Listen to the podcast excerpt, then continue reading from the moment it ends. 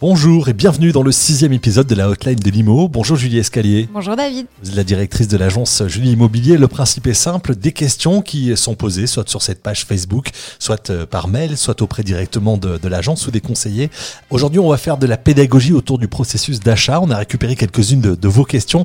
La première, j'ai visité un de vos biens, Euh, je veux me lancer, comment je fais? C'est simple, il y a deux solutions. Soit le bien est, au prix et vous faites, euh, vous manifestez votre volonté d'acheter dans les conditions euh, de présentation du bien, soit vous faites une offre d'achat. Suite à cette offre d'achat qui sera présentée au vendeur, si donc si on est sur une négociation, le vendeur accepte ou refuse. Donc on, tra- on travaille sur, euh, sur une négociation. Puis une fois que les deux parties sont d'accord, on organise la signature d'un compromis, un avant-contrat. Alors le compromis, c'est ce qui va poser le planning, c'est ce qui va poser les conditions Exactement, David. C'est extrêmement important que cet avant-contrat, compromis ou promesse, soit euh, précis. Il va poser euh, les conditions d'acquisition et le planning dans le temps. Donc, on va poser euh, différentes choses. Le prêt d'abord. Donc, dans le compromis, vous allez avoir une date de dépôt. Donc, vous avez un mois pour déposer votre dossier auprès de tout organisme bancaire. Ce sur quoi on rajoute une trentaine de jours pour obtenir les offres de prêt. C'est euh, pendant cette période que vous allez négocier vos, taux et vos conditions euh, de, de financement. Et c'est euh, à l'issue de ces négociations, votre banque va vous dire, ben voilà, nous sommes prêts à l'édition des offres. Ces offres vont vous être adressées par courrier. Ce délai est de 10 jours calendaires et il débute le lendemain du jour de la réception de l'offre et on peut renvoyer donc nos offres le 11e jour par courrier daté et signé. Et là, on est prêt à signer l'achat, l'acte authentique? Oui, tout à fait. En parallèle de ces délais-là vont courir d'autres euh, conditions qui sont plus classiques. Euh, L'urbanisme notamment, l'état hypothécaire. Donc ça, c'est votre notaire qui va travailler pour vous, pour vous euh, livrer un bien dans une situation la plus saine possible. Donc là, on parle de, de, de situation classique. Là, le client fait, vous faites un prêt, vous avez euh, des conditions d'urbanisme traditionnelles. On a d'autres conditions suspensives qui peuvent être apportées sur l'avant-contrat. On parle de la, de la vente d'un bien immobilier.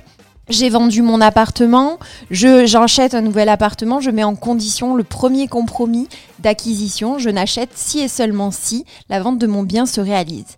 D'autres conditions peuvent intervenir, on peut avoir la condition suspensive du permis de construire et c'est encore au compromis qu'on déterminera tout le planning euh, jusqu'à la signature de l'acte, déclaration préalable de travaux, voilà, les conditions suspensives qui sont limitées dans le temps pour engager l'acquéreur euh, pas dans un délai euh, infernal et pour euh, limiter le risque du vendeur d'être bloqué sur des conditions extrêmement longues.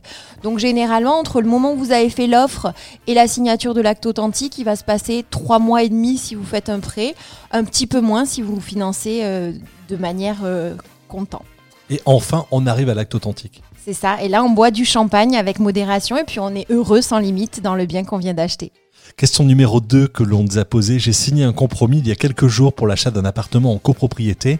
Le notaire m'informe qu'une assemblée générale va se tenir. Comment ça se passe si les travaux sont votés?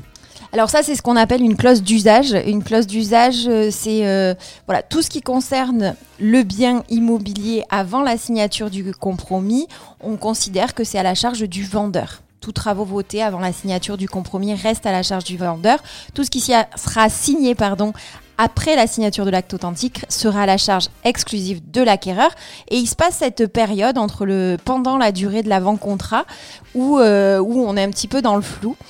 Donc si votre vendeur reçoit une convocation à l'Assemblée générale, le compromis prévoit généralement que cette Assemblée générale est transmise à l'acquéreur avec un pouvoir pour que l'acquéreur puisse décider de l'avenir de la copropriété. Si le pouvoir n'est pas transmis, le- la convocation n'est pas transmise, c'est le vendeur qui restera redevable de l'ensemble des travaux qui seront votés. C'est très précis. Merci pour cette séquence de pédagogie, Julie Immobilier. L'immobilier est toujours une bonne idée chez vous, euh, à Graveson et à Avignon. On se retrouve la semaine prochaine pour un nouvel épisode. Merci David, à bientôt